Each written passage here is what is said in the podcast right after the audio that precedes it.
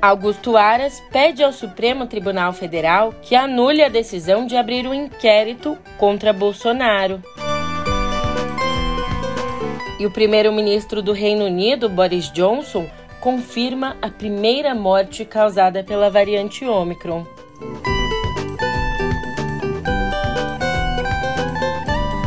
E hoje também por aqui, as consequências desastrosas das fortes chuvas na Bahia e em Minas Gerais.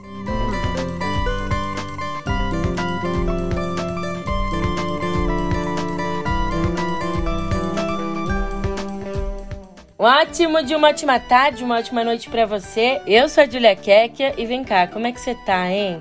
É, se você tá sentado, levanta um pouco, muda de posição, dá aquela alongada.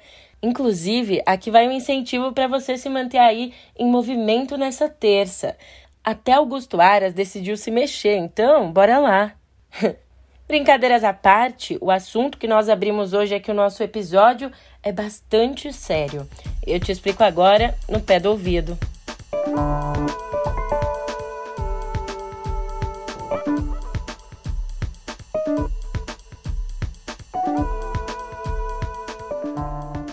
É, acusado de inércia em relação aos resultados da CPI da pandemia, o Procurador-Geral da República, Augusto Aras, se movimentou ontem, mas não como esperavam os críticos a ele. Acontece que Aras entrou com um pedido ali no Supremo Tribunal Federal para que a corte anule a decisão do ministro Alexandre de Moraes de abrir um inquérito contra o presidente Jair Bolsonaro por divulgar informações falsas sobre a pandemia. Além disso, o pedido do PGR também solicita que Moraes seja afastado do caso. Para a gente recordar, durante uma live semanal feita lá em outubro, Bolsonaro mentiu ao associar as vacinas contra o coronavírus a uma maior contaminação por HIV. Ao abrir o inquérito, Moraes criticou a estratégia que vem sendo adotada por Aras de determinar investigações preliminares, investigações que acontecem à margem do STF. Enfim, no pedido de ontem, Augusto Aras negou inércia em relação às acusações contra Bolsonaro e disse que um eventual inquérito sobre a live em questão, mesmo mantido pelo STF, não deve ficar sob a responsabilidade de Moraes. A justificativa do PGR é que esse inquérito não teria relação com a investigação sobre milícias digitais e fake news que fica a cargo do ministro. E não para por aí. O Procurador-Geral da República se manifestou também contra a ação para que Bolsonaro garanta a segurança de jornalistas que cobrem suas aparições públicas. É, esse caso voltou à tona por conta de um episódio que aconteceu neste domingo, durante uma visita do presidente à Bahia, quando equipes de afiliadas da Globo e do SBT foram atacadas por militantes bolsonaristas e até mesmo pela própria equipe de segurança do presidente.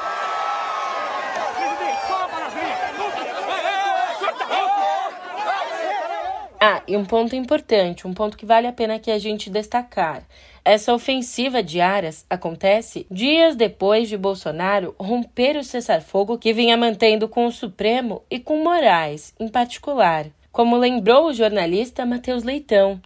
Em entrevistas e eventos na semana passada, o presidente rompeu o cessar-fogo, criticando decisões do ministro, como o próprio inquérito contestado pelo PGR, e também criticando as prisões do ativista Zé Trovão e do deputado Daniel Silveira.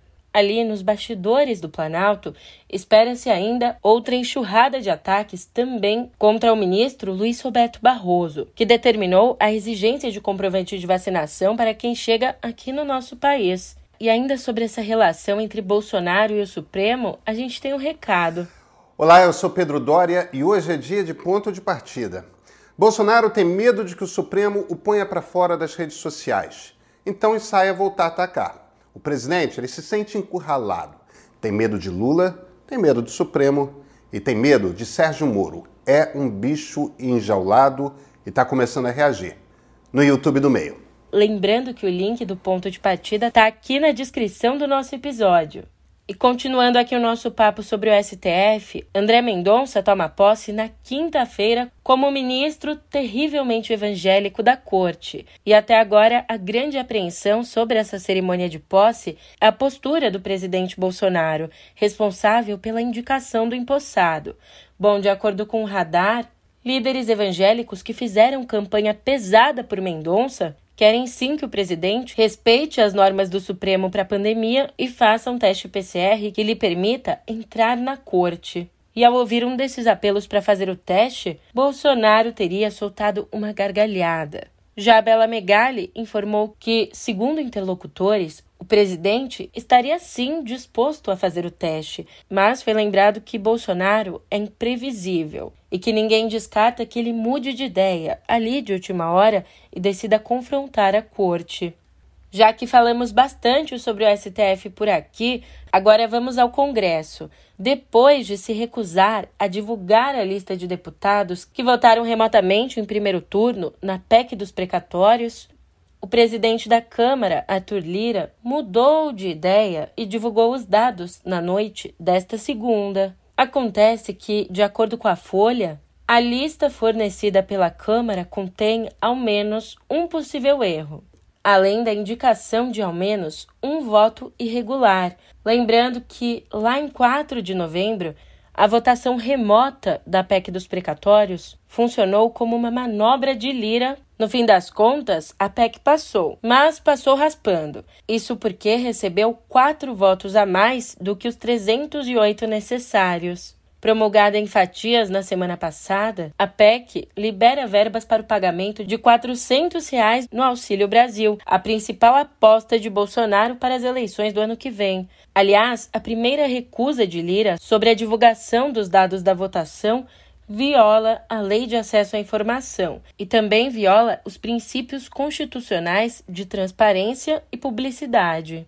Mas por aqui nós somos honestos, tá? Então, justiça seja feita, Lira não é o campeão no quesito sigilo. De acordo com o levantamento da Transparência Brasil e da Associação Brasileira de Jornalismo Investigativo, o campeão no quesito sigilo é o Gabinete de Segurança Institucional, do general Augusto Heleno. É, pois bem, ele é o órgão que mais restringe acesso a informações usando como escudo a Lei Geral de Proteção de Dados. Ainda nesse quesito, em segundo lugar e terceiro lugar, nós temos os ministérios da Saúde e da Economia.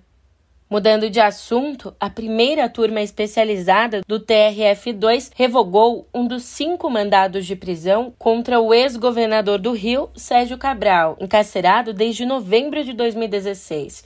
Ali, os desembargadores converteram a prisão preventiva em domiciliar, com monitoramento eletrônico. Mas, na prática, a medida não tem efeito algum, por conta dos outros quatro mandados de prisão contra Cabral. Aliás, há alguns dias a gente já tinha conversado sobre Cabral por aqui, quando o ex-governador obteve outra vitória, tendo uma das ações em que foi condenado por corrupção na área da saúde retirada do juiz federal Marcelo Bretas.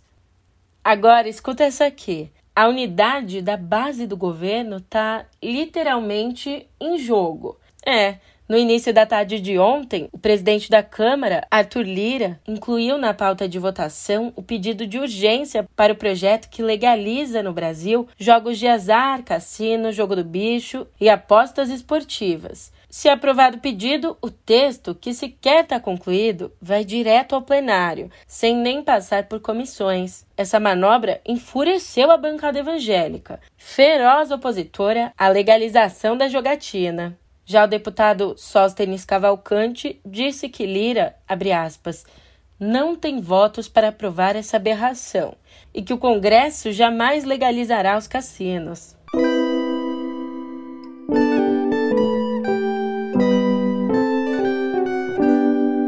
É, começamos a nossa editoria de Viver com uma notícia preocupante. Ontem, o premier britânico Boris Johnson confirmou a primeira morte causada pela variante Omicron do coronavírus. Durante o anúncio, o premier não deu muitos detalhes, só afirmou que, abre aspas, infelizmente a Omicron gera hospitalizações e que uma pessoa infectada havia morrido. Segundo Johnson, a nova variante já representa 40% dos novos casos em Londres. We can see Omicron spiking now in in London and some other parts of the country. In, in, here in the capital, it probably represents about 40% of the cases. By tomorrow, it'll be the majority of the cases, and it's increasing the whole time.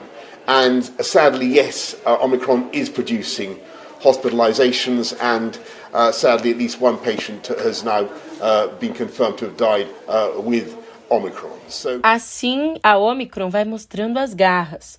Olha, um estudo feito pela Universidade de Oxford mostrou que duas doses da vacina da AstraZeneca induzem poucos anticorpos neutralizantes contra a nova variante. Ou seja, é bastante grande a chance de pessoas completamente imunizadas ou que já tiveram coronavírus contraírem a nova cepa. Na semana passada, a Pfizer informou que, segundo testes, três doses da vacina seriam capazes de neutralizar a Omicron.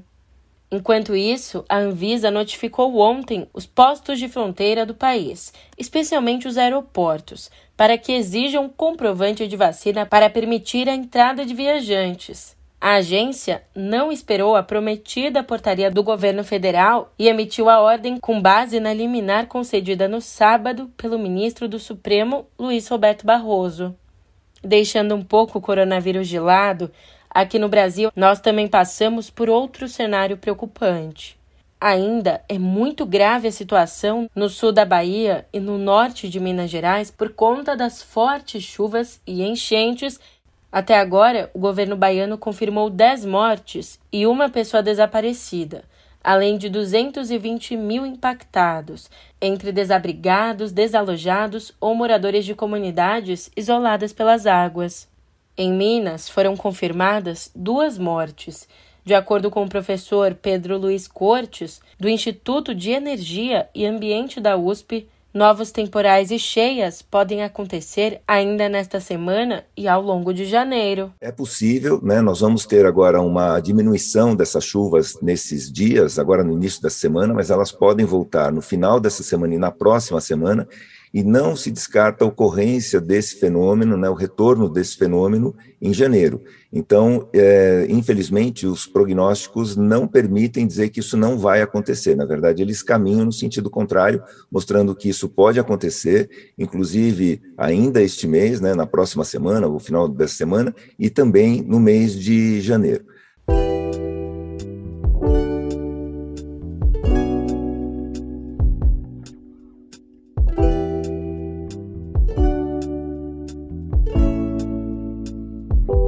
Ainda carregando nas costas justas críticas de ausência de representatividade e de troca de favores na escola dos premiados, o Globo de Ouro, uma espécie de antessala do Oscar, anunciou ontem a lista de indicados. Para tentar mostrar novos tempos, a cerimônia foi apresentada por um homem negro, o rapper Snoop Dogg. O maior número de indicações ficou dividido entre Belfast, de Kenneth Branagh, e Ataque dos Cães, de Jane Campion. Cada um levou sete indicações.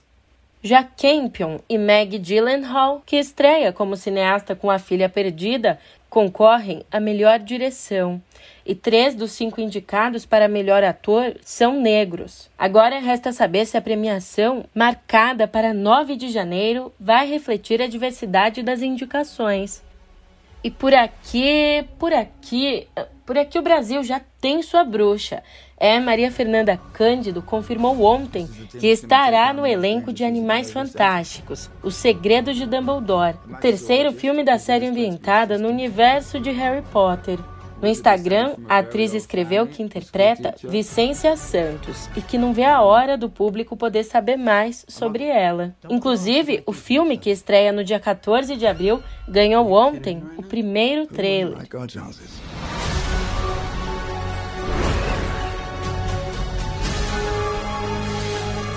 To save the world, are we? Things are not quite what they appear. Swivel, but delicately. I'm swiveling like you're swiveling.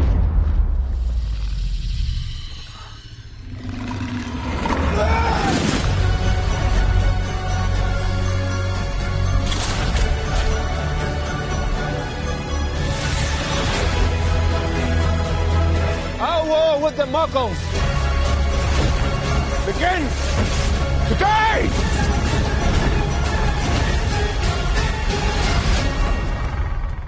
What is this place? The room we require.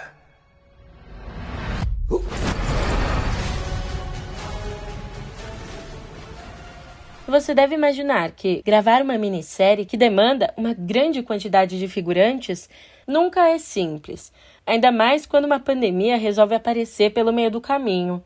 Esse foi um problema enfrentado pelo diretor artístico Jaime Monjardim durante a produção de Passaporte para a Liberdade, que estreia no dia 20 e conta a história de Aracide Carvalho, uma funcionária do consulado brasileiro em Hamburgo que ajudou centenas de judeus a fugirem da Alemanha nazista. Sem assim nós não existiríamos. Num tempo em que muitos se calavam, eu agi em silêncio em nome do que eu acreditava. A história real e extraordinária da brasileira que salvou centenas de vidas durante a Segunda Guerra Mundial. Que se há uma personificação de anjo, foi na figura da Dona Araci. Um anjo na cidade de Hamburgo que assinou para muitos judeus o passaporte para a liberdade. Dia 20. E a solução para resolver a questão da figuração em meio à pandemia foi contar com um elenco fixo de 20 figurantes testados diariamente contra o coronavírus e usar truques de câmera e computação gráfica para simular multidões em cenas históricas como a Noite dos Cristais quando turbas nazistas destruíram lojas e negócios de judeus e cometeram agressões e assassinatos. Uma última informação bastante polêmica agora.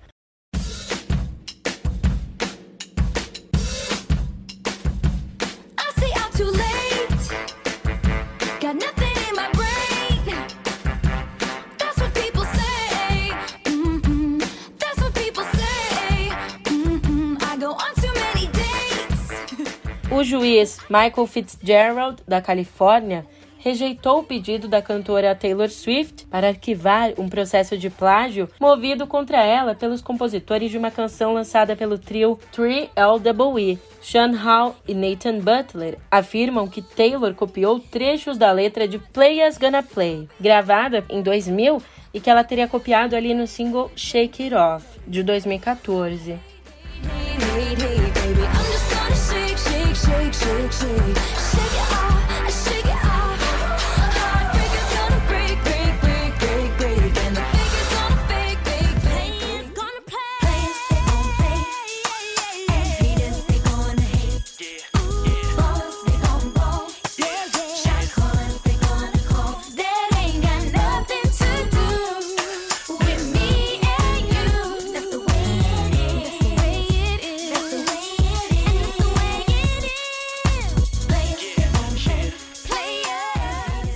A dupla já havia perdido um processo, mas conseguiu que o caso fosse reaberto. De acordo com o juiz, há semelhanças objetivas suficientes entre as duas letras para que a acusação seja julgada.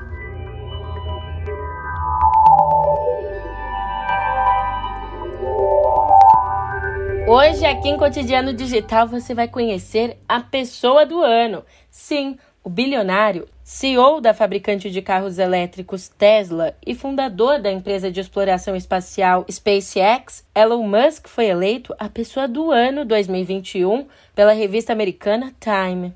Neste ano, Musk, sul-africano nascido em Pretória em 1971, superou Jeff Bezos e se tornou a pessoa mais rica do mundo, com um patrimônio de mais de. Calma, segura o queixo para ele não cair com um patrimônio de mais de 188 bilhões de dólares, o que equivale mais ou menos aí a um trilhão de reais. De acordo com a revista, Musk foi eleito a pessoa do ano pela ambição de salvar o planeta por meio das empresas que possui, com influência na Terra e fora dela. A publicação destaca ainda a maneira excêntrica de Musk de fazer negócios, já que ele sempre mexe com o mercado de ações com as declarações polêmicas que dá até via Twitter. Ainda outros negócios de Musk incluem a Starlink, que coloca satélites em órbita para prover internet em locais remotos, e a Neuralink, que estuda implementar chips cerebrais em humanos para ajudar na cura de doenças. Já o CEO da Meta, Mark Zuckerberg, anunciou ontem o lançamento de uma ferramenta para desenvolvedores criarem efeitos de realidade aumentada para o Instagram. O projeto foi divulgado pela primeira vez lá em outubro, durante a conferência Facebook Connect 2021. Por enquanto, o novo aplicativo está disponível só em fase beta e só funciona para dispositivos iOS.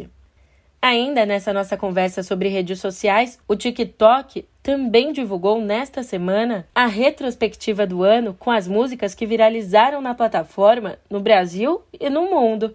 Além do ranking, o TikTok divulgou um mapa com as músicas mais usadas no aplicativo por país e uma lista também com os perfis de artistas mais populares no Brasil. Por aqui, MC Davi, MC Pedrinho e MC Dom Juan foram considerados os mais populares por criação de vídeo no TikTok. Já o hit destacado pela rede social foi a música Bipolar. E assim eu vou me despedindo, tá dando a minha hora, mas eu te encontro por aqui amanhã, hein? Até lá!